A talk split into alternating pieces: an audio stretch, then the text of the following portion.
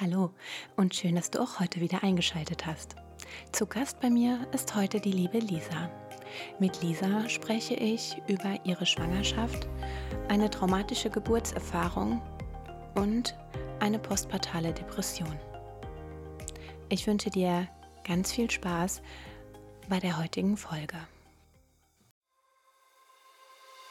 Der Mama Mutmacher Podcast. Erfahrungsberichte rund um Trauma, Geburt und Schreibaby mit Vanessa Lisa Marie.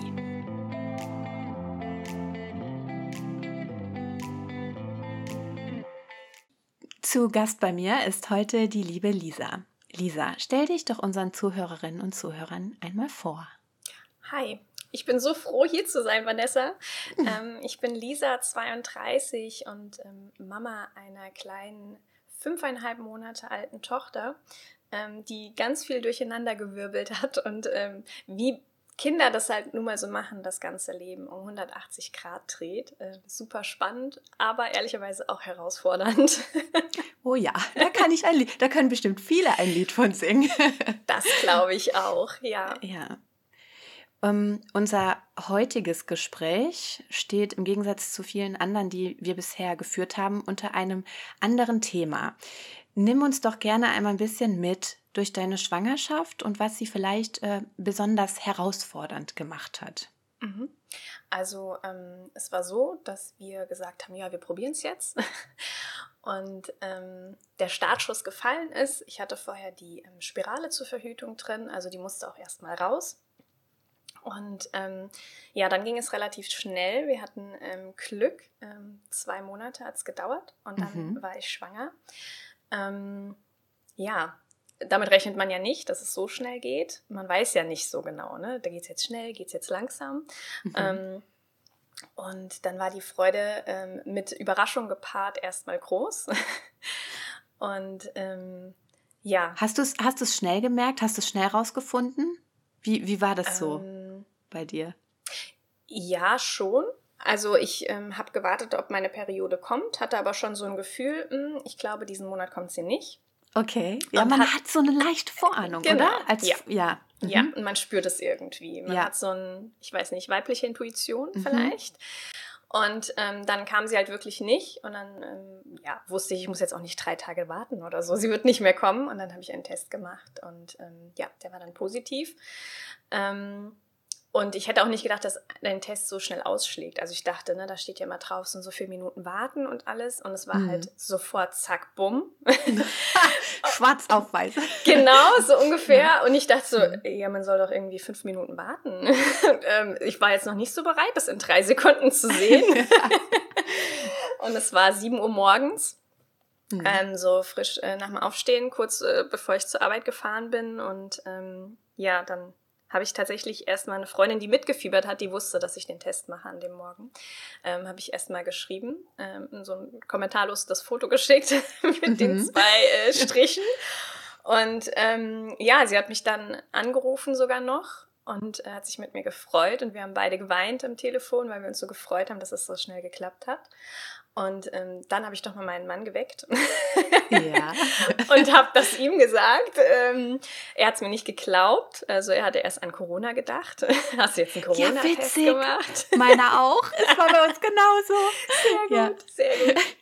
Ja, und dann ähm, war das wie so eine rosarote Wolke. Ne? Man ist mhm. da so geschwebt und so, ja, jetzt jetzt wirklich. Und für mich war das so, naja, ich habe jetzt den Test und habe da jetzt zwei Striche gesehen, aber ich fühle mich nicht anders. Ne? Also mhm. es setzt ja äh, wahrscheinlich eher weniger häufig sofort eine Übelkeit ein. Ähm, mhm. Oder oder Schwindel oder ne, was man vielleicht so haben kann. Und man hat nur diesen Test. So, und man muss es verarbeiten und irgendwie mal begreifen und glauben. Und ähm, man spürt ja auch lange Zeit nichts. Mhm. Und man sieht ja auch lange Zeit nichts.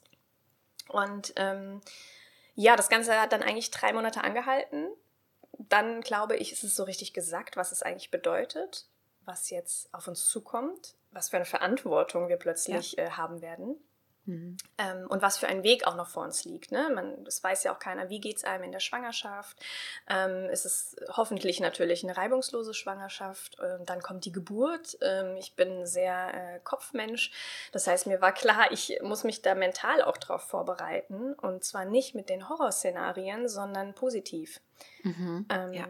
Positiv mit, mit meinem Gefühl, mit meinem Bauchgefühl, mit meinem Körper, so im Einklang dass es auf jeden Fall eine positive Sache wird. Und ähm, ich habe mich dagegen sehr gewehrt, ähm, Schwangerschaft und Geburt als was Negatives und Schlimmes und das tut immer total weh und dir geht es immer schlecht und die letzten vier oder sechs Wochen sind die schlimmsten. Dagegen habe ich mich super gewehrt. Ich habe gesagt, das kann nicht sein, das möchte ich nicht als mein Bild von Schwangerschaft und Geburt haben.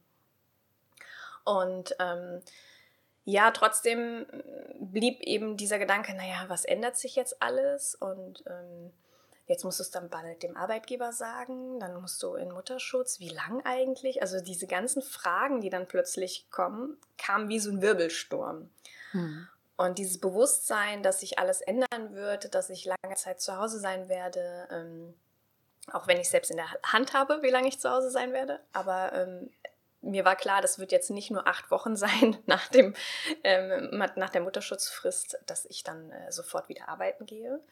Und ähm, ja, immer mehr Bewusstsein, dass da eine ganz, ganz große Aufgabe auf mich wartet.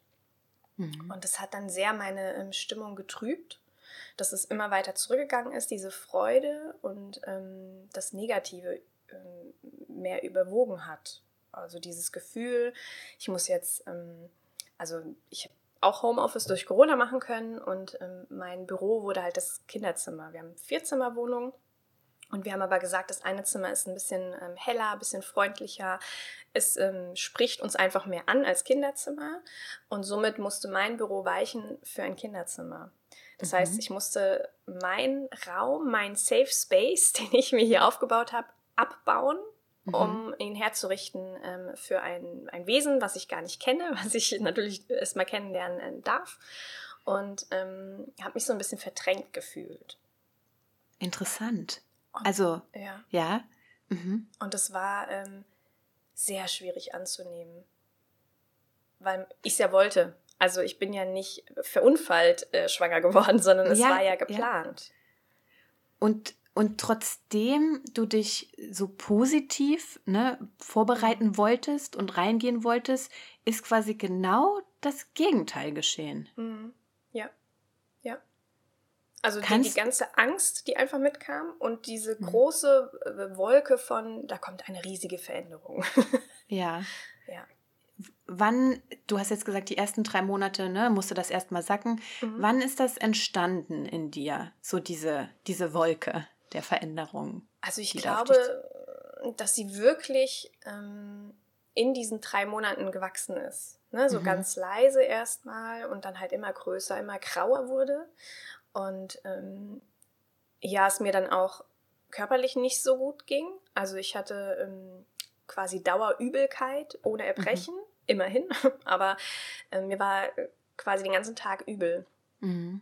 Und ähm, ich hatte auch in den ersten drei Monaten, glaube ich, dann noch so einen Migräneanfall, wo ich dachte, oh Gott, bitte nicht. Das, ähm, ich kann ja nichts einnehmen, ne? Oder ich wollte auch nichts einnehmen und ähm, habe mich einfach schlecht gefühlt. Also ich war dauermüde, ich hatte diese Übelkeit, ähm, mein Rücken hat geschmerzt, weil ich halt öfters gelegen habe oder gesessen habe, nicht mehr so aktiv sein konnte durch die Übelkeit. Und ähm, alles, was ich ausprobiert habe, so die Hausmittelchen und viel äh, Trinken und frische Luft, hat halt alles nicht geholfen. Mhm. Und das hat dann, glaube ich, diese Spirale ähm, in Gang gesetzt, dass ich mich zu sehr auf das Negative konzentriert habe und diese Freude einfach untergegangen ist, so verdrängt wurde. Ne? Die Sonne wurde so bedeckt von dieser Wolke und das immer so Stück für Stück. Und das hat ähm, dann halt diese drei Monate gedauert bis sie dann so groß war und so dunkel, mhm. dass äh, die Sonne halt gar nicht mehr durchkommen konnte. Mhm.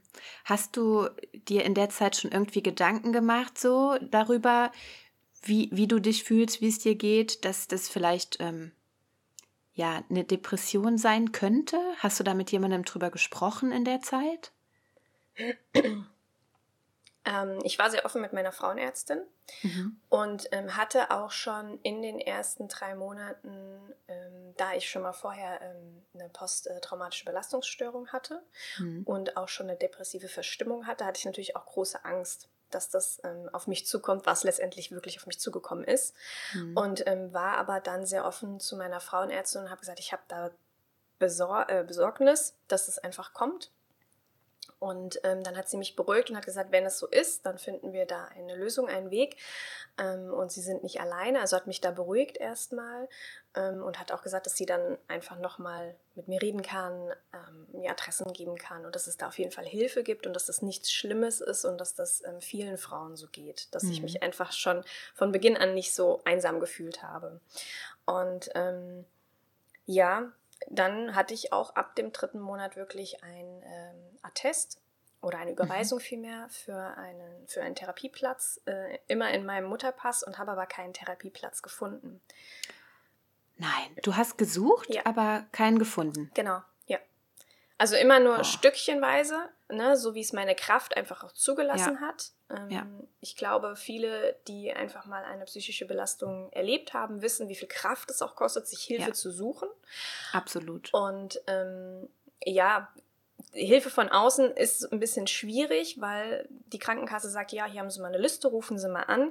Aber auch diese Kraft muss man erstmal haben. Mhm. Ja, dann kam halt Übelkeit und alles so noch mit dazu. Und alle rundherum haben sich gefreut wie Bolle. Und ich dachte so, ja, meine Freude ist total weg. Das hat mich dann zusätzlich einfach runtergezogen. Ich muss mich doch auch freuen. Ich bin ja. doch die Mutter. Ich muss doch jetzt hier äh, freudestrahlend über die Blümchenwiese einfach rennen. Mhm. Und ähm, ja, das macht natürlich Druck, ne? weil man kann ja, also klar kann ich das jetzt vorspielen, aber das geht ja auch nur eine Zeit lang. Richtig. Und ähm, ja, irgendwann habe ich es dann aufgegeben. Also ich glaube, ich habe zwei Monate ähm, immer mal wieder gesucht, jetzt auch nicht täglich, das war mir überhaupt nicht möglich von mhm. meiner Kraft her und habe nichts ähm, gefunden. Oh, Wahnsinn. Okay. Also, und das zeigt einfach wieder, wie schlecht wir aufgestellt sind in diesem Gebiet, finde ich. Mhm. Ja. Gerade in Deutschland, dass äh, Frauen, die sowas durchmachen, ähm, viel mehr aufgefangen werden müssten. Und zwar auch schon in der Schwangerschaft und mhm. nicht erst danach. Ja. Ähm, hat sich das auf deine Beziehung ausgewirkt? Ja, es war natürlich nicht schön mit anzusehen. Mhm. Ne? Also ähm, das ist ja wie unter Geburt auch. Der Partner kann nicht viel tun. Mhm. Richtig. Ähm, ne, man, also er hat mich an die Hand genommen und hat gesagt, wir, wir schaffen das und ähm, sie das, versucht, das Positive zu sehen ne, und hat das mit so ganz kleinen Schritten gemacht und hat auch nicht viel Druck erzeugt. Und jetzt fangen wir mal so langsam an, das Zimmer auszuräumen. Ne? Wir machen mal, wir stellen eine ähm, Kommode rein, noch gar kein Wickelaufsatz oben drauf, sondern einfach nur, es steht eine Kommode da jetzt drin. Also in ganz kleinen Teilschritten. Und ähm, ich habe wirklich ganz oft einfach gesagt, ja, ich muss mein äh, Büro jetzt hergeben. So, mhm. ich muss mein, mein Zimmer hergeben. Warum muss ich mein Zimmer hergeben? Warum haben wir nicht dein Büro genommen? Ähm, ne? Und das war dann, mhm. also natürlich wusste ich die Gründe. Ich meine, wir haben es zusammen entschieden und es hat total Sinn ergeben, aber in dem Moment hat es sich angefühlt, ich werde verdrängt. Und es ist ein super unschönes Gefühl und das hat natürlich einen riesigen Rattenschwanz hinten dran weil ich dann dachte, oh Gott, das, das Kind in mir merkt das ja jetzt, dass ich das mhm. gerade nicht mit Freude mache. Und ähm, ja, ich sag mal, die kritischere Phase, das, was passieren könnte von den ersten drei Monaten, war ja rum, aber mhm. never know, ja, das kann immer passieren. Und ich dachte, was gebe ich dem Kind gefühlstechnisch eigentlich gerade für einen Cocktail? ähm, will ich auch nicht. Und habe viel geweint, ist viel rausgelassen mit Tränen ähm, und mit, mit sehr guten Freundinnen gesprochen, ähm, um das rauszulassen, um nicht in mich reinzufressen und habe dann auch angefangen, innerlich zumindest Gespräche zu führen und gesagt, es ist vollkommen in Ordnung, was ich hier gerade fühle und es wird irgendwann wieder besser und ähm, ich werde dafür Hilfe finden. Ähm, ich werde mir dafür Hilfe äh, holen. Ich muss es nicht alleine schaffen. Ich möchte es auch nicht alleine schaffen. Und es wird besser werden, aber es ist vollkommen in Ordnung, es erstmal zu fühlen. Und das ist ein ganz wichtiger Punkt. Ja. Äh, auch diese negativen Gefühle dürfen da sein. Und es ist so wichtig, dass wir auch denen den Raum geben, da zu sein. Und ich finde das so stark, dass du das trotz der Situation, in der du dich befunden hast, ähm, gemacht hast und, und gesehen hast, dass du das so machen musst. Ne? Weil genau das ist, glaube ich, ein springender Punkt. Wenn man das nicht macht und die nur verdrängt und denen keinen Raum gibt, dann werden die immer größer, noch größer. Ja. Ja. Und ja, und dann hat man nachher noch mehr Arbeit, das Ganze aufzulösen. Ja. Wie hast du jetzt so den Rest der Schwangerschaft dann noch erlebt? Mm, nicht positiv. Hm. Also wirklich nicht positiv. Es war immer, ähm, ich finde keinen ähm, Therapieplatz. Ich hm. äh, habe keine Kraft, keine Energie, jetzt weiter zu suchen. Ähm, ich habe dann also meine Hebamme wusste auch Bescheid. Ich habe mich ähm, doppelt betreuen lassen im Wechsel zwischen ähm, Frauenärztin und Hebamme und wusste einfach, okay, ich muss mit beiden vollkommen offen sein. Ähm, eher noch mit der Hebamme, weil ich da einfach einen besseren äh, Draht hatte mhm. und ein besseres Gefühl hatte. Und ähm, ja, der, der zeitliche Rahmen auch viel mehr gegeben wird. Ne? Das sind einfach die, die Rahmenbedingungen, die bei jedem Arzt gleich sind. Ne? Das ist einfach schnell, schnell und ähm, ja. ja. nach drei, vier Minuten dann bitte auch raus aus dem Behandlungszimmer mhm. sein. Und ähm, ja, ich habe mich gefreut irgendwann, ich weiß gar nicht mehr wann, habe ich mich dann gefreut, okay, bald bist du nicht mehr schwanger. Ähm, ich fand auch diesen Moment, den viele Frauen so toll finden, oh, ich spüre mein Kind, fand ich auch nicht schön. Also ähm, da habe ich lange äh, mit einer sehr guten Freundin gesprochen, die auch gesagt hat, Lisa, das ist vollkommen okay. Das ja. ist normal. Es geht manchen Frauen so. Das ist nicht der schönste Moment. ähm, es ist ja auch ein Gefühl, was man nicht kennt. Also das hat man nur, wenn man schwanger ist, dass man da einfach spürt, da ist etwas in einem drin und es lebt und ähm, ja. es macht sich bemerkbar. Und ich habe wirklich darauf hingefiebert und dachte, okay, in ähm, vier Monaten bist du nicht mehr schwanger, in drei Monaten bist du nicht mehr schwanger. Ähm, das hat mich sehr getragen, weil ich einfach dachte, und dann habe ich meinen Körper wieder für mich alleine. So, mhm. so hart und so schlimm das ist, es waren aber wirklich meine Gedanken, die mich dann getragen haben. Die Geburt an sich, ne? Hast du Hast du da Angst vor gehabt? Also, weil du hast ja gesagt, ne, du wolltest dich positiv oder hast dich positiv versucht vorzubereiten. Mhm. Wie, wie war der Gedanke daran zu entbinden? Ähm, also, ich fand es nicht beängstigend. Mhm. Ich ähm, war sehr gut aufgestellt durch die mentale Geburtsvorbereitung. Ähm, wusste ich, ich kann das. Also, mhm. wenn das ähm, so viele Millionen, Milliarden Frauen vor mir gekonnt haben, in ganz anderen ähm, Situationen, ähm, nicht in so einem gut aufgestellten äh, Land wie Deutschland auch teilweise, dann werde ich das auch hinkriegen. Ich habe mir nur wirklich, und das klingt jetzt sehr spirituell, aber das ist meine Art, vom Universum gewünscht, keine lange Geburt. Also mhm. Also bitte, bitte maximal sechs Stunden. Das war wie eine Zahl in mir, wo ich wusste, sechs Stunden schaffe ich. Ich mhm. glaube, länger als sechs Stunden, also aktive Geburt, ja, schaffe ich, glaube ich, nicht länger als sechs Stunden. Und das habe ich mir wie ein Mantra immer wieder ähm, gewünscht und habe mir das vorgestellt und habe ähm, mir die Geburt visualisiert. Und das hat super geholfen, weil ich mich nicht so ausgeliefert gefühlt habe. So, ich muss jetzt mhm. warten und dann passiert halt das. Und ähm, habe mir auch in der Zeit nur positive ähm, Geburtsberichte durchgelesen, erzählen lassen von Freundinnen, ähm, angehört in Podcasts oder in ähm, anderen Videos. Also ich habe mich komplett ferngehalten von negativen Dingen, die dann mhm. Ähm, ja so, wie man dieses Hollywood-Film kennt, ne? Das ist ja alles so ganz gruselig und äh, die Frauen sind verschwitzt und schreien sich die Seele aus dem Leib. Ähm, davon habe ich mich komplett ferngehalten. Ich sage, das ist nicht mein Bild von meiner Geburt. Und das habe ich so stark gefühlt und heraufbeschworen und visualisiert, dass ähm, ich dadurch sehr entspannt war. Jetzt bin ich sehr gespannt, wie sie verlaufen ist. Wie, wie ist sie verlaufen?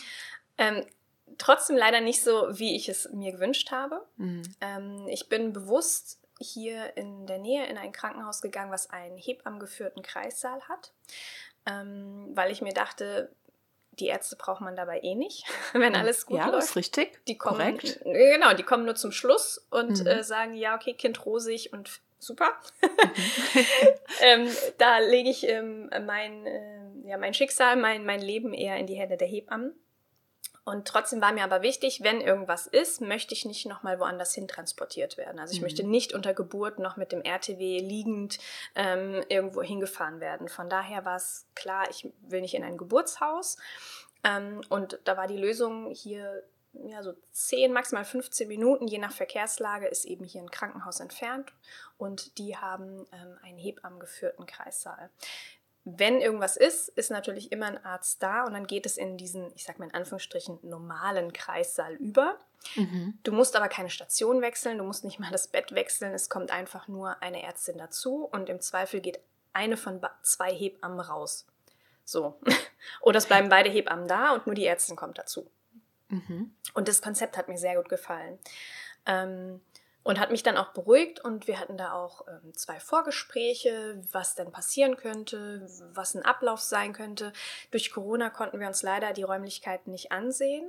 Ähm, Wäre jetzt Corona nicht gewesen, hätte es auch so ähm, Tag der offenen Tür gegeben, dass man einfach die Räumlichkeiten mal kennenlernt. Ähm, das hätte mir, glaube ich, noch ein bisschen geholfen, dass man auch den Weg dann weiß, unter Mhm. wen, wo muss ich hin, wo ist denn der Fahrstuhl und in welchen Stock muss ich denn. Gut, war jetzt halt leider nicht möglich. Und ähm, ich wollte sehr gerne in die Wanne und habe mir eine Wassergeburt sehr schön vorgestellt, weil ich wusste, in der Wanne entspanne ich. Mhm. Also das ist auch Ja. hier zu Hause so und ähm, von daher habe ich mir das dann auch visualisiert und noch einen extra Kraftort visualisiert äh, in mir drin, in den ich dann abtauchen kann, wenn es dann in die ähm, heiße Phase der Geburt geht. Und ich habe sehr viel hier zu Hause, ähm, ich habe sehr viel hier zu Hause veratmet und ähm, ich habe gestern ähm, in die Wehen-App nochmal reingeschaut und ähm, habe gesehen, dass ich schon mal getrackt hatte um 20 Uhr irgendetwas. Mhm. Einfach um ähm, die App auszutesten, wie sie letztendlich geht. Und weil ich ähm, total unsicher war, werde ich wirklich spüren, wenn es losgeht. Ich glaube, dass diese Unsicherheit haben viele Frauen. Ja. Ganz viele, ja. ja. Mhm. Und ähm, Freundinnen von mir meinten, Lisa, du wirst es wissen. Mhm. Du wirst wissen, wann du aufbrechen musst ins Krankenhaus. Mhm. Vertraue darauf, wir Frauen wissen das. So. Und ähm, für mich war immer klar, ich will nicht zu früh Mhm. hin. Ich glaube, das haben auch ganz viele Ja. Frauen, dass sie nicht zu früh hin wollen. Ähm, und wie gesagt, um 20 Uhr irgendwas habe ich dann mal ausprobiert und ähm, da war natürlich noch nicht so viel. Und dann ähm, sind auch, glaube ich, 18 Minuten vergangen, bis ich das nächste Mal auf diese App gedrückt habe. Und dann dachte ich so, okay, aber ich weiß, wie es geht. Mhm. Das hat mich schon mal beruhigt. Ähm, ich weiß, wie es an, wie es ausgeht. Und dann ähm, war es so, dass ich um 20 Uhr noch irgendwas, also kurz nachdem ich das ausprobiert hatte, irgendwie, wurde ich ähm, unfassbar müde. Mhm. Okay. Und ich dachte, okay, so müde. du hast einen Mittagsschlaf gemacht. Ähm, du hast dich jetzt nicht überanstrengt. Ähm, okay, Körper, ich verstehe dein Signal. Ich sollte schlafen gehen. Mhm. Und ähm, habe mich hingelegt und bin in einen ganz tiefen, erholsamen Schlaf gefallen. Und dachte, okay, wenn ich jetzt noch schlafen kann, dann ähm, müssen wir jetzt nicht losrennen ins Krankenhaus. Und bin aber um 23 Uhr wach geworden und musste auf die Toilette und ähm, habe dann ja so ein bisschen was gemerkt im Bauch und dachte so, naja, ist jetzt immer noch nicht so ähm, extrem stark der Schmerz. Und ähm, mein Mann war aber noch wach und ich bin halt auch zu ihm und habe gesagt, ja, also ich glaube nicht, dass es jetzt losgeht, aber ähm, es fühlt sich anders an Mhm. als die Tage davor. Und ähm, genau, zwei Tage davor, das habe ich noch vergessen zu sagen, wir waren zwei Tage schon über ET. Okay. Mhm. Da ist man ja ein bisschen dann nervös. Ja, bisschen. Und zwei Tage, zwei Tage vorher, also am eigentlichen ET, war ich noch bei meiner Hebamme und die hatte gesagt, ja, so zwei Zentimeter ist es schon geöffnet und du hast hier gerade Wehen. Und ich so, ach, das sind Wehen? Mhm. Und ähm, da hat sie gesagt, bleib entspannt und ähm, ich glaube, das dauert nicht mehr bis zum Wochenende. Und ähm, ja, dann ähm, um 23 Uhr bin ich dann trotzdem wieder äh, ins Bett gegangen und habe gesagt, naja, wenn ich jetzt auch wieder einschlafen kann, dann ist auch wieder alles gut. Und ich bin auch wieder eingeschlafen, allerdings nicht so lange und bin dann wach geworden und es hat sich wieder ein Stück weit anders angefühlt. Ich bin wieder zu meinem Mann, der war immer noch wach und habe gesagt, es fühlt sich anders an und er war schon so, möchtest du jetzt fahren? Mhm. Und ich so, nee, noch nicht. Ich wollte dir nur Bescheid geben. ja. es fühlt sich anders an. Okay, dann wieder eingeschlafen. Ich glaube, ich bin dreimal zu ihm gegangen. Er hat mich dreimal gefragt, möchtest du jetzt fahren? Und ich habe dreimal gesagt, nein. Und irgendwann bin ich wach geworden und dachte so, oh, jetzt fühlt sich aber richtig anders an. und ähm, ich glaube, er hatte sich gerade erst hingelegt und hat vielleicht eine halbe Stunde oder eine Stunde höchstens geschlafen. Und ich habe ihn geweckt und ähm, habe gesagt, also jetzt fühlt es sich richtig anders an. ich glaube, jetzt sollten wir so langsam uns auf den Weg machen. Mhm. Und dann ähm, habe ich gesagt, denk dran, ich möchte hier alles ruhig, wir verfallen jetzt nicht in Panik. Ähm, du kannst ganz langsam wach werden, du kannst dir einen Kaffee machen. Und ich glaube, es war dann auch ähm, irgendwas zwischen 1 und 2 Uhr nachts. Und ähm, ich bin auf meinen Gymnastikball gegangen und habe die Wehen veratmet und habe gemerkt, okay, es fühlt sich weiterhin anders an. Ich wüsste, ich könnte jetzt auch nicht mehr schlafen. Ähm, es wird jetzt losgehen. es geht jetzt los. Mhm. Und auch dieser Moment, ähm, ja, es geht jetzt los, ne? Das wird jetzt nicht mehr aufhören. Es wird es jetzt kein Zurück mehr. Mhm. genau, ja. es gibt kein Zurück mehr. Ja. Und ähm, ja, dann sind wir ins Krankenhaus gefahren und ich war schon vollkommen äh, an meinem Kraftort gewesen und weiß nichts mehr von der Fahrt, außer dass ich mich ins Auto gesetzt habe und äh, angeschnallt habe. Und ähm, da das nachts war, also es ist ein bisschen unglücklich. Es gibt so Storchenparkplätze mhm. und die sind quasi vom Haupteingang. Aber da es nachts war, mussten wir den Nachteingang nehmen und da gibt es keine Parkplätze. Das heißt, wir mussten noch ein Stück übers Gelände laufen. Mhm. Ja. Und ähm, dann ging es los mit, wir wissen ja auch gar nicht, wo wir lang müssen, weil wir hatten ja keine Besichtigung. Also sind wir da rumgeirrt. Ich habe versucht, meine innere Ruhe aufrechtzuerhalten. Ähm, irgendwann mit dem Lastenaufzug sind wir dann nach oben gekommen, weil wir den anderen normalen Personenfahrstuhl nicht gefunden mhm. haben und standen erstmal äh, auf der Wochenbettstation. Oder ja. Und dann kam zum Glück gerade eine ähm, Hebamme und hat, gesagt, hat mich angeschaut. Sie suchen äh, den Kreissaal, oder?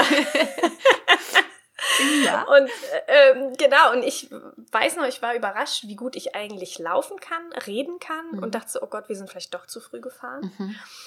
Und ähm, als wir dann ankamen ähm, im Kreissaal, kam auch eine ganz entspannte Hebamme und fragte erstmal, also guckte nur mich an. So, mein Mann war der kann ja eh nichts beantworten, hatte ich das Gefühl, ähm, dass sie das zumindest so gespürt hat mhm. und fragte mich so, ja, wie, in was für einem Abstand kommen denn die Wehen? Und ich so, Moment, ich muss auf mein Handy schauen in meine Wehen-App. und habe mein Handy noch rausgezogen und sag so, mm, also ich sehe hier fünf Minuten, vier Minuten, drei Minuten. Mhm. Auch mal wieder vier Minuten. Und sie so, alles klar, okay, dann scheint es ja loszugehen.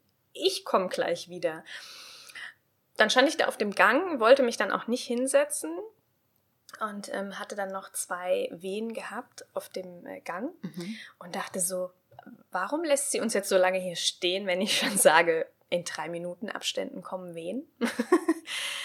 ähm, ich weiß es nicht, keine Ahnung, was da gerade los war. Man hat es mir nicht erklärt. Mhm.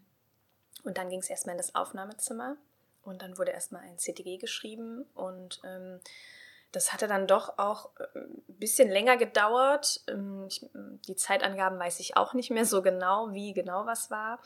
Ähm, Im Nachgang habe ich meinen Geburtsbericht angefordert. Da ist es dann ähm, ja nicht haargenau, aber wenigstens ein bisschen dokumentiert. Und ähm, dann gab es dort nochmal eine Untersuchung von der Hebamme und die sagte so, ja, also 1, 2 Zentimeter ist der Muttermund geöffnet. Und das war für mich so, wir waren vor zwei Tagen bei zwei mhm. Zentimetern. Mhm.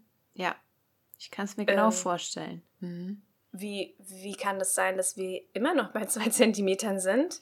Oh nein, ich bin doch zu früh gefahren.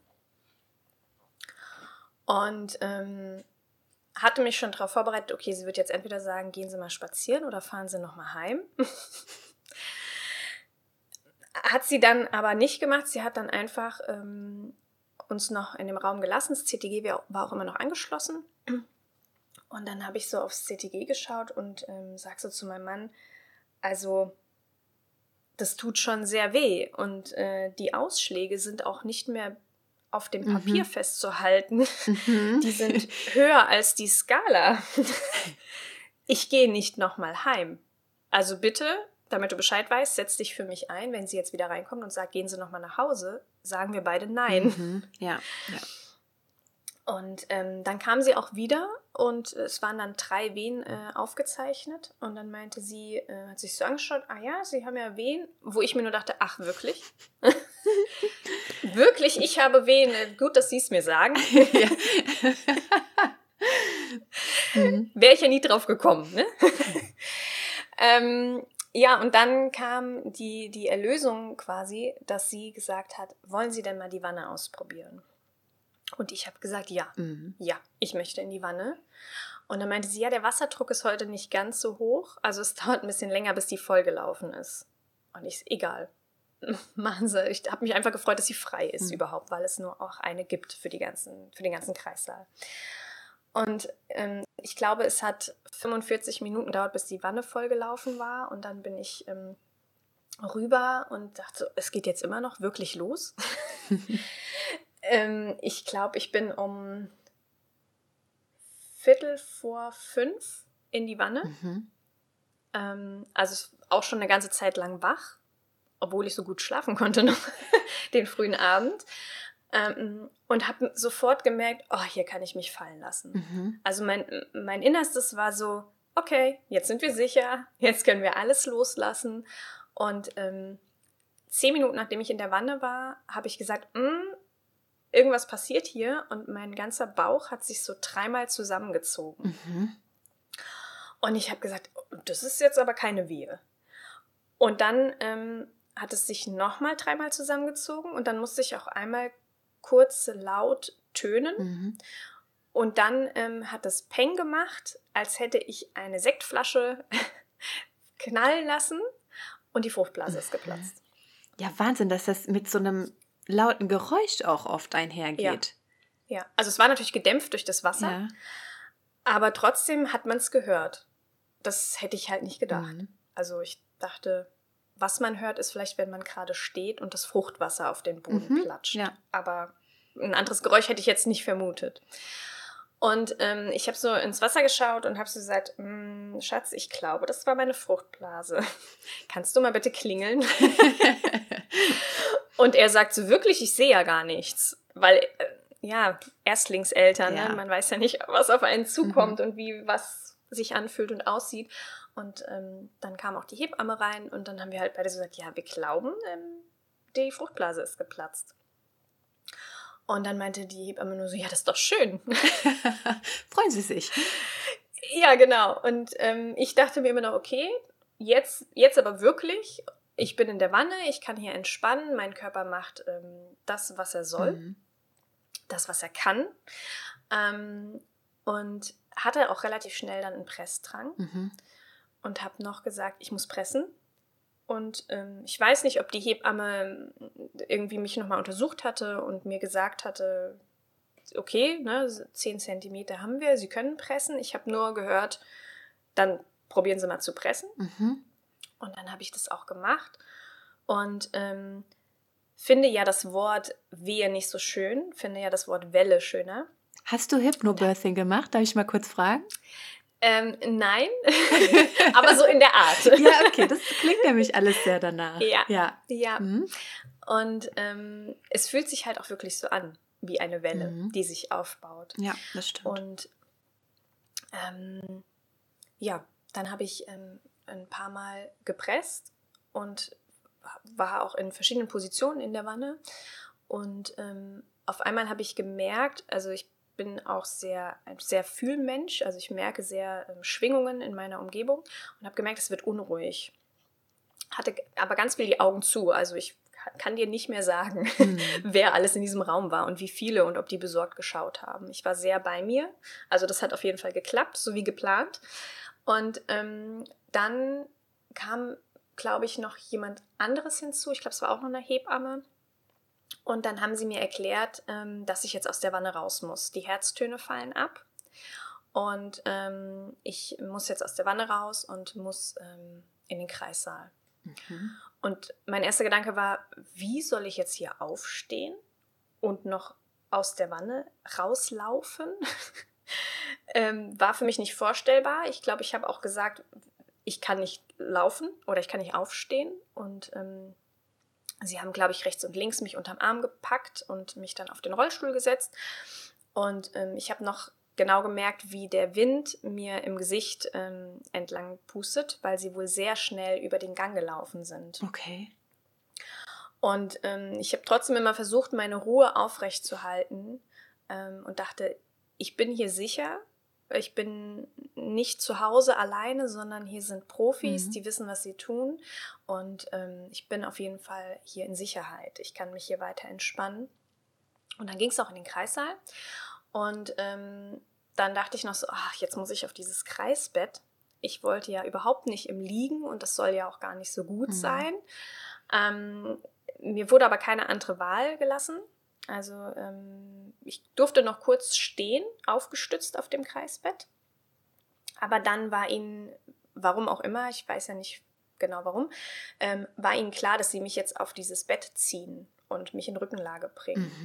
Mhm. Okay. Und das war ein Moment, wo ich innerlich gemerkt habe, wie mein Körper sich gerade dagegen wehrt. Ja, total verständlich. Mhm. In diese Rückenlage zu gehen. Also zum einen war ja schon mal aus der Wanne raus, nicht so schön. Dann noch, ähm, jetzt muss ich auch liegen und jetzt muss ich in Rückenlage liegen. Also ich kann nicht auf dem Kreisbett im Vierfüßlerstand, das gestatten sie mir gerade nicht, sondern ich muss jetzt liegen. Und ähm, dann habe ich da gelegen und wollte eigentlich Platz machen bei meinem Becken. Also ich wollte die Knie zusammenbringen, mhm. um mein ja. Becken zu weiten. Und das haben die nicht zugelassen. Die haben meine Beine ähm, Gewalt, also unter Gewalt, aufgedrückt. Und das macht ja eher das Becken enger. Genau. Ja. Ja. ja. ja. Und ähm, dann war die Entspannung natürlich hin. Klar. Ähm, und ich habe mich nur so gefühlt, was passiert hier eigentlich gerade und wieso und wieso darf ich jetzt nicht mehr entscheiden. Ähm, dann kam auch, also dann wurde es noch unruhiger im Raum. Ähm, mein Mann hat mir später erzählt, dass irgendwann zu irgendeinem Zeitpunkt plötzlich sieben Menschen im Raum waren. Ist nicht im Protokoll vermerkt. Also ich weiß nicht, ähm, ob jetzt wirklich sieben sich um mich gekümmert haben oder ähm, ob die, keine Ahnung, einfach so mal in den Raum reingeschaut haben und wieder raus sind. Ähm, und dann weiß er noch, dass ähm, die Ärztin reinkam. Und er dachte sich so, wenn jetzt die Ärztin kommt, dann stimmt was mhm. nicht. Weil sowas ja auch kommuniziert. Ne? Es wird unter Hebammen ähm, geleitet mhm. und nur wenn etwas ähm, nicht passt, dann äh, kommt die Ärztin dazu. Und dann steht die Ärztin in der Tür. Es wurde nicht mit ihm kommuniziert, finde ich sehr schade, auch den ähm, Partner dort so alleine stehen zu lassen, ähm, in einer Situation, die jeden nervös macht. Ja. Und ähm, ja, dann ist das Ganze wirklich noch weiter abgedriftet. Die Ärztin hat sich kurz vorgestellt, ähm, habe dann auch noch so Fetzen wirklich mitgekriegt, weil ich mich auch sehr abgeschottet habe vor der Energie, vor dieser Hektik. Mhm. Und ähm, ich auch nicht richtig ähm, atmen konnte, weil die ähm, Wellen so schnell kamen hintereinander, dass ähm, ich nur den ersten Atemzug wirklich tief machen konnte. Dann kam aber schon die nächste Welle und ich konnte dann nur noch halb so tief einatmen, also gar nicht die Kraft holen, mhm. um wirklich mitzupressen. Und dann sagte die Ärztin, ähm, ich werde jetzt mitschieben. Mhm. Ich komme jetzt aufs Bett und ich schiebe mit. Und was sollte ich da jetzt sagen? Hm, ja. Also es klang jetzt nicht wie eine Frage, ob ich das möchte, sondern eine, eine Anweisung und eine Information für mich, dass das jetzt passieren wird. Und ich habe ähm, so kurz die Augen aufgemacht, so ein Spalt, und sehe nur, wie die Ärztin aufs Bett krabbelt. Und ich denke so, oh, das will ich nicht sehen. Das brennt sich mir ähm, ein, das will hm. ich nicht. Und habe die Augen wieder geschlossen. Und dann ähm, ja, ging der wirklich unschönste Moment los, dass die Ärztin von oben massiv gedrückt hat. Ähm, meine Beine wurden festgehalten. Ich, ich weiß gar nicht, wo meine Hände waren. Mhm. Also ob ich mich auch an meinen Beinen festgehalten habe oder am Bett, das weiß ich gar nicht. Ähm, ich weiß, dass ich sehr laut war, ähm, aber nicht dieses, ja, dieses, dieses tiefe Tönen, kraftvoll und, ne? Mhm. Ja, ich weiß, sondern, du, mm. genau, sondern einfach so ähm, dieses unschöne Schreien. Mhm. Dann kann ich es nämlich auch nicht mehr Tönen nennen, sondern wirklich Schreien. Und ähm, es wurde an mir rumgewerkelt, sowohl die, die Hebamme ähm, von unten, ich weiß nicht, was sie gemacht hat. Ähm, also zu dem Zeitpunkt wusste ich es nicht. Dann von oben gedrückt, äh, Beine festgehalten. Also ähm, ja, sehr, ähm, sehr traumatisch. Mhm. Und als es dann geschafft war, war das einerseits erlösend, weil der, der, der Schmerz und der Druck nach unten natürlich und im Becken und überall zieht's, ähm, war dann weg. Mhm. Ähm, unschön war dann aber, sie haben dann auch die Hände von mir weggelassen, aber dann war ja das kleine Wesen da. Mhm. Und ich hatte nur den Drang, ich will jetzt gerade mal eigentlich, dass mich gar keiner anfasst, weil jetzt gerade so viel an mir gemacht wurde. Und ähm, gleichzeitig aber, ich muss ja das kleine Wesen willkommen heißen. Und ich auch nicht gefragt wurde, ähm, so jetzt, ne, wollen Sie Ihre Tochter ähm, auf dem Bauch haben, sondern sie wurde mir so draufgelegt. Mhm. Also ich hatte ähm, immer noch das CTG um und ähm, das war, ist so ein kabelloses Ding und dann ist wie so ein Nierenwärmer da noch so drüber gelegt und den haben sie dann so grob ähm, weiter gedehnt und sie da so reingestopft, dass sie mir wahrscheinlich nicht runterrutschen kann oder so. Mhm. Ähm, und ja, dann lag sie halt da auf mir. Und dann wurde irgendwie noch weiter, ja, sie abgewischt und ähm, ich glaube ich auch abgewischt. Und dann war die Ärztin schon ganz fachmännisch und ähm, meinte so, ja, sie sind gerissen, ähm, ich muss es auf jeden Fall nähen. Das werde ich auch jetzt gleich machen. Und ich äh, habe nur gesagt, müssen Sie es wirklich nähen? Ich, ich will nicht angefasst werden. Mhm. So. Und dann meinte sie so, ich gucke noch mal. Und dann habe ich äh, ganz, ganz oft Aua gesagt, weil einfach alles wehgetan hat, alles gebrannt hat. Ähm, und dann meinte sie, ja, das, ich muss es schon nähen. Also es ist ähm, eine Verletzung zweiten Grades, das muss ich nähen. Und ich mache aber eine Spritze. Und ich dachte so, super. ja. Mhm. Will ich jetzt auch haben. Da noch eine, eine Nadel drin. Und ähm, ja, das, das war so unser Start. Also ich wollte sie nicht wirklich empfangen, weil ich gerade einfach nur ankommen wollte, mich sammeln wollte, mich wieder einsammeln wollte. Dann wurde weiter an mir rumgewerkelt, weil ich genäht werden wollte und mit Aua Aua und alles tut einfach nur weh und das kleine Wesen ist jetzt irgendwie da. Ähm, eine unglaubliche Hektik.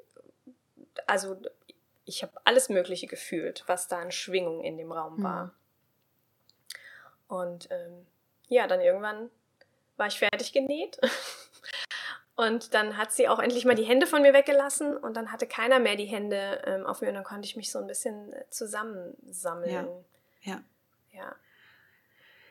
Oh, wow. ich ich äh, habe mich da jetzt richtig mit rein gefühlt in diese ganze Situation und mir ist sofort irgendwie auch aufgefallen, dass alles, was du so in dieser Schwangerschaft schon beschrieben hast, dieses, du wurdest verdrängt, ne, aus diesem Zimmer eben und diese Wolke, mhm. die da immer größer geworden ist, die hat sich ja letztendlich, muss man ja sagen, auch mit in diese Geburtsgeschichte gezogen. Mhm. Ja.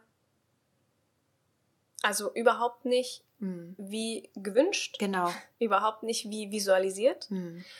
Ähm, ich habe, ich kann es so sagen oder ich muss es so sagen, ich habe ein Trauma davon ähm, mitgenommen. Mit Sicherheit meine Tochter auch. Mhm. Sie war ja auch dabei, ja. live. Ähm, ich habe das mit einer Traumaberaterin ähm, besprochen. Deswegen hatte ich dann auch meinen Geburtsbericht angefordert, mhm. dass wir das einfach nochmal besprechen können. Ähm, und das, da bin ich der Julia wirklich sehr dankbar, weil sie mich mit dem Gefühl dann entlassen konnte, mein Körper hätte es alleine geschafft.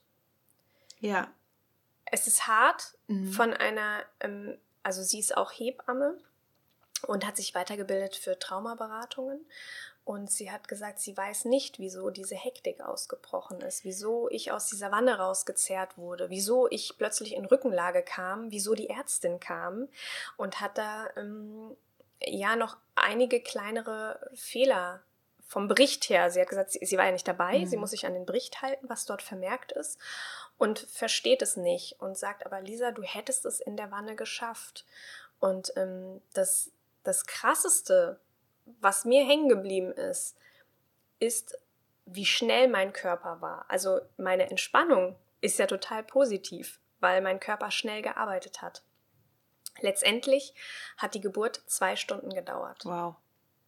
Und ähm, meine Tochter war von dem Beginn des Beckens, also im oberen Becken, in 20 Minuten komplett ins Becken runtergerutscht mhm. und bereit zum Austritt. Und ähm, da meinte die Julia, in 20 Minuten hat deine Tochter alleine in der Wanne komplett den Weg gemacht. Ja. Sie hat sich gedreht, ja. sie hat sich da ähm, durchgekämpft durch dein Becken und sie hätte es auch in der Wanne geschafft. Das habt ihr gemeinsam geschafft. Und dass dann mal Herztöne abfallen nach einer 20-minütigen Tortur und der Druck auf den ähm, Kopf beim Baby durch das Becken natürlich erhöht wird und das ganz normal ist, dass dann mal die Herztöne abfallen, hätten die Hebammen eigentlich wissen müssen. Also es war nie, sie sagt, anhand des Geburtsberichts hat sie es nicht so Gefahr im Verzug wahrgenommen, wie eigentlich gehandelt wurde. Also es war, sie sieht aus dem Bericht zumindest nicht ähm, Gefahr für mich, Gefahr für meine Tochter, weil noch vermerkt ist, drei Minuten vorher Herztöne ähm, normal und drei Minuten später steht nur ähm, vermerkt äh, Herztöne auffällig. Also es steht auch nicht genau, wie die Herztöne waren in dem Moment, aber drei Minuten später ist dann diese Panik ausgebrochen. Mhm. Ich bin ganz weit weg von einer Fachfrau, aber ich habe mir noch, während du das erzählt hast, wirklich gedacht, wäre das eine Hausgeburt gewesen in mhm. einem Becken bei dir zu Hause. Du hättest, ja, ich glaube auch, dass du das mhm. geschafft hättest. Und ich glaube, dass in Krankenhäusern leider viel zu oft, viel zu schnell eingegriffen wird. Und mhm. dass das ein ganz großes Problem ja. darstellt für die Gebärenden. Denn ja. was da passiert ist, ähm, das ist in ganz vielen Aspekten Gewalt unter der Geburt gewesen. Mhm. Du konntest nicht die Position einnehmen, die du wolltest. Ne? Ähm, dich auch hinzulegen, festzuhalten, auf dich drauf, mhm. das ist, ähm, ich weiß, ich weiß nicht, ob die wissen, was die einem damit antun und wie lange man danach noch damit zu kämpfen hat als ja. Mama, ja. als Frau. Ja. Ja. Und das war bei dir auch der Fall, wenn ich ja. das richtig, ne? Also das ging ja. ja. dann lange noch, wahrscheinlich, ich weiß es nicht, weiter. Ähm, mhm. Ja. Ja, mhm. also ähm, ich habe immer noch keinen Therapieplatz. Oh, wow. ähm, also auch äh, das hätte man natürlich im Rahmen einer Therapie besprechen können. Ja. Ähm, ich, ich könnte mir einen Therapieplatz privat erkaufen. Genau. Dann hätte ich ganz schnell mhm. einen. Mhm. Ja, genau. Das, das sehe ich aber nicht ein als Kassenpatientin, weil ich finde, auch als Kassenpatientin habe ich das Anrecht, einen Therapieplatz zu bekommen. Mhm. Und ähm, nicht 200 Kilometer entfernt. Richtig, ja. ähm, und zeitnah. Und ich habe das dann zwar auch selbst bezahlt ähm, mit der Traumaberaterin, mhm. Mit der lieben Julia. Ähm, das war, ist natürlich auch keine Kassenleistung. Ich habe aber gemerkt, es muss aufgearbeitet werden. Und dann habe ich lieber das Geld ähm, dort investiert, wo mehr Raum ist und es trotzdem losgelöst ist von einer klassischen Therapie, als ähm, ja, einem Therapeuten zu geben. Mhm. Also weil das Gefühl irgendwie hat dann nicht gestimmt, okay, dann gehe ich halt jetzt ähm, zu einem Therapeuten und bezahle den privat. Ähm, das, hat, das hat sich nicht stimmig angefühlt. Ja. Wie war so die erste Zeit dann nach der Entbindung? Wenn du, also du sagst, du hast bis äh, heute keinen Therapieplatz bekommen, konntest es aber eben aufarbeiten, das Trauma. Ähm, du hast kein Schreibaby. Dein, nee. dein Mädchen äh, hat das äh, dadurch eben nicht noch erzählen müssen, wie es bei ganz vielen anderen Frauen aber eben der Fall ist. Mhm. Ja, nimm uns noch so ein bisschen mit ähm, durch die Zeit danach. Ja, ähm, genau, also ein Schreibaby ist sie nicht. Ähm, sie hat eine unglaubliche Unruhe. Mhm. Trotzdem, ähm, ich hätte gerne auch nachdem wir aus dem Krankenhaus draußen waren, wir waren auch nur zwei Tage dort, ähm, war ja dann auch nicht notwendig, dass wir länger dort bleiben. Ähm, und ich war ganz froh, auch wieder in meinem eigenen äh, Bett schlafen mhm. zu können. Ähm, war das aber trotzdem, dass ich gerne für mich gewesen wäre. Also ich war trotzdem nicht bereit, jetzt mich um ein kleines Wesen zu kümmern mhm. und in diese, ähm, diese Mutterrolle jetzt anzutreten. Gut, jetzt ähm, hatte ich keine Wahl. ähm, das ist dann leider so. Mhm. Man steckt, äh, glaube ich, als Frau dann sehr zurück und funktioniert. Zumindest ähm, eine ganze Zeit lang, bis man dann doch sich ein bisschen eingegroovt hat mhm. und sich dann ähm, um sich kümmern kann. Und ähm, es war ganz schwierig, sie anzunehmen und eine Bindung ähm, ja, aufzubauen. Mhm. Ähm, auch das, das Stillen hätte ich am liebsten nach ähm, drei Wochen äh, aufgegeben und habe gedacht, ah, das ist jetzt ah, schon wieder jemand an mir dran. Ne? Also das hat natürlich auch getriggert ja. dann. Und ähm, da bin ich meinem Mann sehr dankbar, dass er auch viel rumgetragen hat. Also ich, ich wollte nicht und ich war auch körperlich ähm, die ersten zwei Wochen nicht in der Lage, sie rumzutragen und zu trösten mhm. ähm, und zu beruhigen. Und das hat er dann übernommen, die ersten Wochen, bis es mir so einigermaßen körperlich auch besser ging und ich ja auch das sacken lassen konnte ähm, und sie dann auch an mich ranlassen konnte. Trotzdem sind wir jetzt bei fünfeinhalb Monate. Ich stille immer noch. Mhm, schön, ja. Mhm. Hätte mir das jemand am Anfang gesagt, hätte ich das nicht geglaubt. Ähm, es ist trotzdem für mich nicht das Schönste der Welt, äh, wie auch das viele Frauen beschreiben. Ähm, es ist okay und es mhm. hat auch wieder herausfordernde Momente, das Stillen. Auch das ist ein Auf und Ab, das darf man auch lernen dann als Neumama, dass das nicht nur geradeaus, wenn es einmal klappt, äh, funktioniert. Aber auch da gibt es ja ganz tolle Stillberater und ähm, ja, ich habe eine sehr tolle Hebamme, die ähm, mich auch im Wochenbett und auch jetzt immer noch sehr gut unterstützt. Und ähm, ich glaube, es hat auch da drei Monate gedauert, bis so ein bisschen man von Eingrooven sprechen mhm. kann. Also sie hatte trotzdem auch diese Koliken und Bauchschmerzen und Unruhe. Ähm, die Koliken sind wir los, mhm. Gott sei Dank, auch wenn sie länger als drei Monate gedauert haben. Ähm, die Unruhe bleibt. Ähm, also sie ist auch eine sehr aktive Schläferin, wo ich nicht weiß, verarbeitet sie den Tag oder äh, verarbeitet sie die Geburt mhm. immer noch mhm. nach fünfeinhalb Monate. Ähm, ja, wir wuseln uns so durch. Und ähm, ich bin nicht komplett wieder ich, das, mhm. das spüre ich ganz deutlich. Und ich hadere auch nach ähm, fünfeinhalb Monaten immer noch mit meiner Mutterrolle und bin nicht angekommen. Und ähm, bin oft verzweifelt und ähm, wäre froh, einen Therapieplatz zu haben, um das aufzuarbeiten oder um ja irgendwie das zu besprechen mit, mit jemand Außenstehenden. Mhm und ähm, helfe mir in dem Sinn, mich mit anderen Mamas auszutauschen ja. und zu hören, es geht anderen auch ähnlich. Andere kämpfen auch mit schwierigen Nächten oder mit nörgeligen Tagen oder da sind auch gerade die Zähnchen dran oder oder oder. Ne? Mhm. Ne? Also das auch zu hören. Ich habe immer das Gefühl, um drei Uhr nachts, wenn ich dann da ähm, rumlaufe mit ihr im Arm, habe ich das Gefühl, ich bin die Einzige, die gerade nicht den wohlverdienten Schlaf bekommt. Und dann geht die Sonne auf und dann denke ich, was ein Unsinn. Richtig, so viele ja, andere Mamas waren genau. zu demselben Zeitpunkt und haben auch gerade ihr Kind wahrscheinlich getragen. In der Trage oder im Arm oder geschunkelt, ähm, auf dem Ball rumgehopst oder im Auto rumgefahren, mhm. vielleicht sogar. Ja. Ähm, aber um drei Uhr nachts ist die Welt halt doch ein bisschen dunkler und die Gedanken ein bisschen härter als tagsüber. Absolut.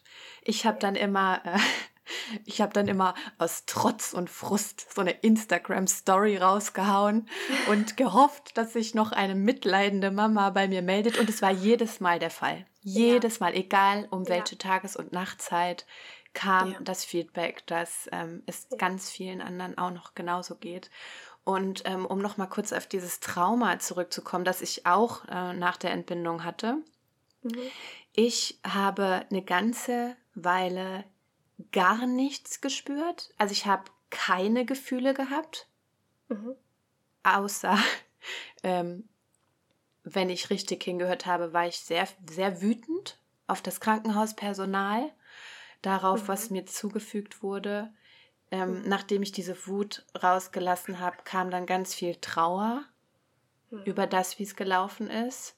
Aber es hat ganz lange gedauert. Ich musste das alles erstmal abtragen, bis ich wieder neutral gefühlt habe und daraus konnte dann so eine Art Liebe wachsen. Mhm. Ne, und diese Muttergefühle, die, die hatte ich auch lang, lange nicht. Mhm. Und das, ich will auch immer wieder mich dafür stark machen, dass das normal ist. Ja. Und ja. Ähm, ich habe mich so falsch gefühlt für mhm. das, was ich empfunden habe. Aber ähm, es geht so vielen leider genauso. Ja. Ja. Und jetzt habe ich rückblickend mal noch eine Frage. Und zwar, du hast dich ja genau wie ich nur mit mhm. diesen positiven Geburtsberichten vorbereitet, ne? Mhm. Wie denkst du aus der heutigen Sicht darüber? Hast du da irgendwie, hast, ich weiß nicht, vielleicht hast du da gar keine Gedanken zu. Ha mm, Meinst du jetzt in Bezug auf, ob es mir was gebracht hat, mich damit zu beschäftigen? Genau, ja. Und ob du das wieder ja, machen doch. würdest? Ja, ja, ja. Also ist natürlich, wenn ich jetzt ähm, nochmal schwanger werden würde, habe ich ja jetzt auch meine eigene Geburtserfahrung und Geburtsgeschichte im Gepäck. Mhm. Ähm, mir wäre es auch ganz wichtig, das auf jeden Fall komplett aufgearbeitet zu ja. haben, bevor man in eine neue Geburtsgeschichte geht. Ja. Ähm, und trotzdem versuche ich immer dann auch zu denken, wie viel Positives ich doch geschafft habe. Also wie ruhig ich war, wie viel Zeit ich zu Hause veratmet habe, ähm, wie, wie toll mein Körper gearbeitet hat. Also dieses ganz typische Urvertrauen, okay, wir sind jetzt hier gerade im, im, Auto, auf dem Weg im Krankenhaus, hier können wir jetzt nicht gebären. Nee, hier ist kein sicherer Ort. Wir sind jetzt gerade im Voruntersuchungsraum, hier ist jetzt auch nicht schön. Ah, wir sind in der Wanne, okay, jetzt entspannen wir und jetzt mhm. legen wir los. Und ähm, das ist ja einfach abgelaufen. Das konnte ich ja nicht wirklich bewusst steuern. Und mhm. wie stolz ich sein kann, dass das funktioniert hat und natürlich auch, wie stolz ich sein kann, wie schnell meine Tochter sich da durch mein Becken gewunden hat ähm, und gesagt hat, okay, jetzt bin ich auch soweit, ich will jetzt auch dich kennenlernen. Ähm, das sind alles auch positive Dinge, die auch zur Geburtsgeschichte gehören. Es ist, es ist natürlich ein, ein großes Ding, was dann letztendlich auf dem ähm, Kreisbett passiert ist, was, was die Ärztin getan hat, was die Hebammen getan haben. Aber es ist an sich, wenn man es also wenn ich es schaffe, es neutral zu betrachten, ist es eigentlich nur ein ganz, ganz kleines Puzzleteilchen von ja. dieser gesamten Geburtsgeschichte. Und so versuche ich es zu sehen und so würde ich es auch versuchen zu sehen, wenn es eine nächste Geburtsgeschichte geben würde. Und ähm, es würde mir ja nichts bringen, wenn ich bei einer zweiten Schwangerschaft mich nur mit negativen äh, Geburtsberichten beschäftige und noch Statistiken vielleicht raussuche, wie, äh, wie viele Frauen erleben Gewalt äh, unter der Geburt, das ähm, wäre ja total kontraproduktiv. Ich glaube, dann würde ich mich in der Wanne auch nicht entspannen. da könnte es die tollste Wanne sein. Ähm, aber das, nee, das wäre auch nicht meins, mich da ähm, für so einen eigentlich doch schönen Moment und ja. so einen einzigartigen Moment. Und ich glaube auch, dass jede Geburt anders ist, so wie jedes Kind anders ist. Ähm, das sich damit so ein bisschen zu versauen, finde ich, find ich schade. Ich finde, das ist ein ganz wichtiger Aspekt, denn es gibt immer zwei Seiten zu einer Geschichte. Mhm. Ne? Und ähm, du sagst das total richtig. Äh, das ist eben auch neben allem, Schrecklichem, was da vielleicht passiert ist, oder mhm. nicht vielleicht, sondern was da passiert ist, gibt es auch das Positive. Mhm. Ne? Wie viel und wie schnell ihr das geschafft habt. Und ähm, ja, dass du ein gesundes Mädchen zur Welt gebracht hast, ne? mhm. ne? dass du nach zwei Tagen schon wieder nach Hause konntest. Mhm. Und ähm, es ist ganz wichtig, glaube ich, für alle, die eben auch in so einer negativen, depressiven Verstimmung sind, zu verstehen, ähm, dass es auch eine andere Seite mhm. zu der Geschichte gibt, die man sich vielleicht immer wieder in seinem Kopf erzählt. Ja. Und dass man keine Schuld daran trägt, was passiert ist. Ja, ja. Und ähm, dass, es, dass es auch Zeit brauchen darf, bis man genau. das Positive sieht. Also das muss nicht sofort sein. Und wie du auch gesagt hast, bis diese ähm, Liebe eintritt, auch das muss nicht in dem Moment wie ein Schalter plötzlich kommen, wenn das Baby mhm. einem auf, auf den Bauch gelegt wird oder wenn man jetzt bei einer Bauchgeburt ähm, das dann an den Kopf gelegt bekommt. Ne? Da geht es ja jetzt mhm. nicht auf den Bauch bei einer Bauchgeburt. Genau. Ähm, es muss nicht sofort vonstatten gehen. Man muss es nicht sofort fühlen. Es ist schön, wenn das, wenn das funktioniert ähm, wenn das sofort kommt und man diese überwältigende Liebe spürt. Es ist aber auch vollkommen in Ordnung und, und normal und nicht falsch und man selbst ist vor allem nicht falsch, wenn das einfach Wochen oder sogar Monate braucht, bis sich da ein Gefühl von, von Liebe einstellt. Ja. Und ähm, ich glaube, wir Mütter machen uns sowieso fertig und wir haben sowieso 100 Ansprüche an uns. Das ja. ist, glaube ich, auch so ein Frauending. Aber Total. als Mutter noch mal mehr.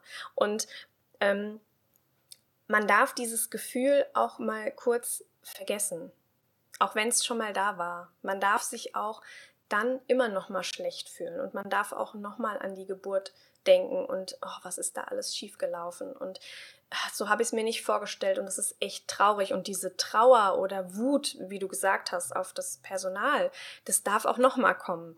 Genau. Ähm, ja. das, das ist auch keine abschließende Sache und ähm, dann darf man es nie wieder spüren. Das ist, ähm, das ist das Leben. So, das ist also unsere Gefühle und unsere Gedanken und das ist ein, auch das ist ein Wechsel. Und man darf da, man darf da reinwachsen. Absolut. Ja. Absolut.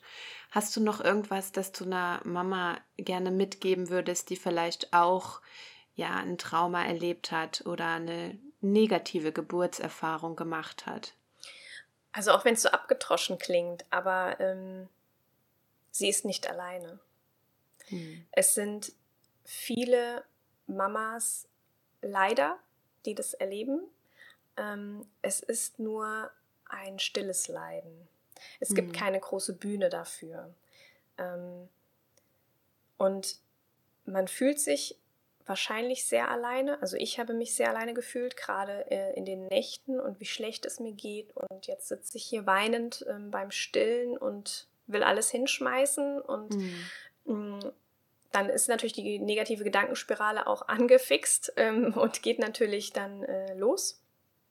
Und trotzdem, man ist nicht alleine man sieht die anderen Mamas nur nicht.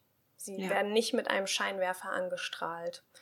Ähm, man kann sich im Internet zusammen verbinden und es gibt äh, Vereine, die sich äh, darum mitkümmern, sodass man Kontakte kriegt. Mhm. Und mir persönlich hat es auch geholfen, mich mit anderen Mamas auszutauschen. Ob das jetzt während dem Rückbildungskurs war oder ob das ähm, vom Geburtsvorbereitungskurs war, einfach auch zu hören, die strugglen genauso. Ja. Oder die strugglen ähnlich, weil sie mit einem anderen Punkt einfach nur strugglen. Und ähm, es ist nicht alles Sonnenschein und warum auch immer, äh, nicht jede Geburt ist total ähm, einfach und zack und dann war das Gefühl da und wir sind happy über die Blümchenwiese nach Hause gefahren. ist ah, leider ja. nicht so. Ich wünsche es hm. jeder Frau. Und ja. ich wünsche jeder Frau, dass sie keine Gewalt erlebt und dass ja. es genauso ist, wie sie es sich vorstellt. Und wenn es nicht so ist, trotzdem, auch wenn ich es jetzt zum dritten Mal sage, sie ist nicht alleine mit den Gefühlen, ja. mit den Gedanken und mit dem Erlebten. Ja, Lisa. oh, vielen Dank für deine Worte, für die Offenheit, äh, über dieses Thema zu sprechen und darüber, wie du dich gefühlt hast. Ich wünsche dir, dass du wirklich bald einen Platz bekommst, ähm, um weiter das aufzuarbeiten mhm. und noch gestärkter und noch positiver ähm, in die Zukunft zu gehen. Dankeschön. Das wünsche ich mir auch. ja. Bevor ich den Podcast nun beende, möchte ich an dieser Stelle gerne nochmal auf zwei Punkte eingehen, die mir im Gespräch mit Lisa aufgefallen sind und von denen ich denke, dass sie sich grundlegend ändern müssten, damit Frauen in Zukunft nicht dieselben negativen Erfahrungen machen müssen wie Lisa, ich und viele weitere Frauen, denen es bereits so erging. Ich möchte stellvertretend für all diese Mütter heute meine Stimme erheben. Ich weiß nicht, wen dieser Podcast in Zukunft irgendwann mal erreichen wird. Aber es muss sich etwas ändern. Denn viel zu oft wird viel zu schnell in die Natur eingegriffen und den Frauen die Möglichkeit untersagt, auf natürlichem Weg zu gebären. Es wird ihnen die Entscheidung genommen, über ihren Körper und die Art der Geburt selbst zu bestimmen. Und ein noch viel größeres Defizit sehe ich in der Nachversorgung dieser Frauen. Wenn es darum geht, die Geburt aufzuarbeiten und ein mögliches Trauma zu lösen. Dass eine Mutter selbst ein halbes Jahr nach der Entbindung keinen Therapieplatz findet, ist für mich ein Unding. Und ich hoffe so sehr, dass in Zukunft daran gearbeitet wird, dass in Zukunft überhaupt nicht mehr solche traumatischen Geburten entstehen und dass die Frauen zumindest, und das ist wirklich das Mindeste, im Anschluss daran Hilfe bekommen. Und zwar ohne diese selbst bezahlen zu müssen. Ja, das waren meine abschließenden Worte. Vielen Dank, dass du auch heute wieder mit dabei warst. Falls dir diese Folge gefallen hat, dann freue ich mich wie immer über eine positive Bewertung. Und solltest auch du an einer postpartalen Depression leiden, dann weißt du jetzt, dass du damit nicht alleine bist und dass es ganz vielen anderen so geht. Wie dir. Ich wünsche dir weiterhin ganz viel Kraft für den Mama-Alltag und bis zum nächsten Mal.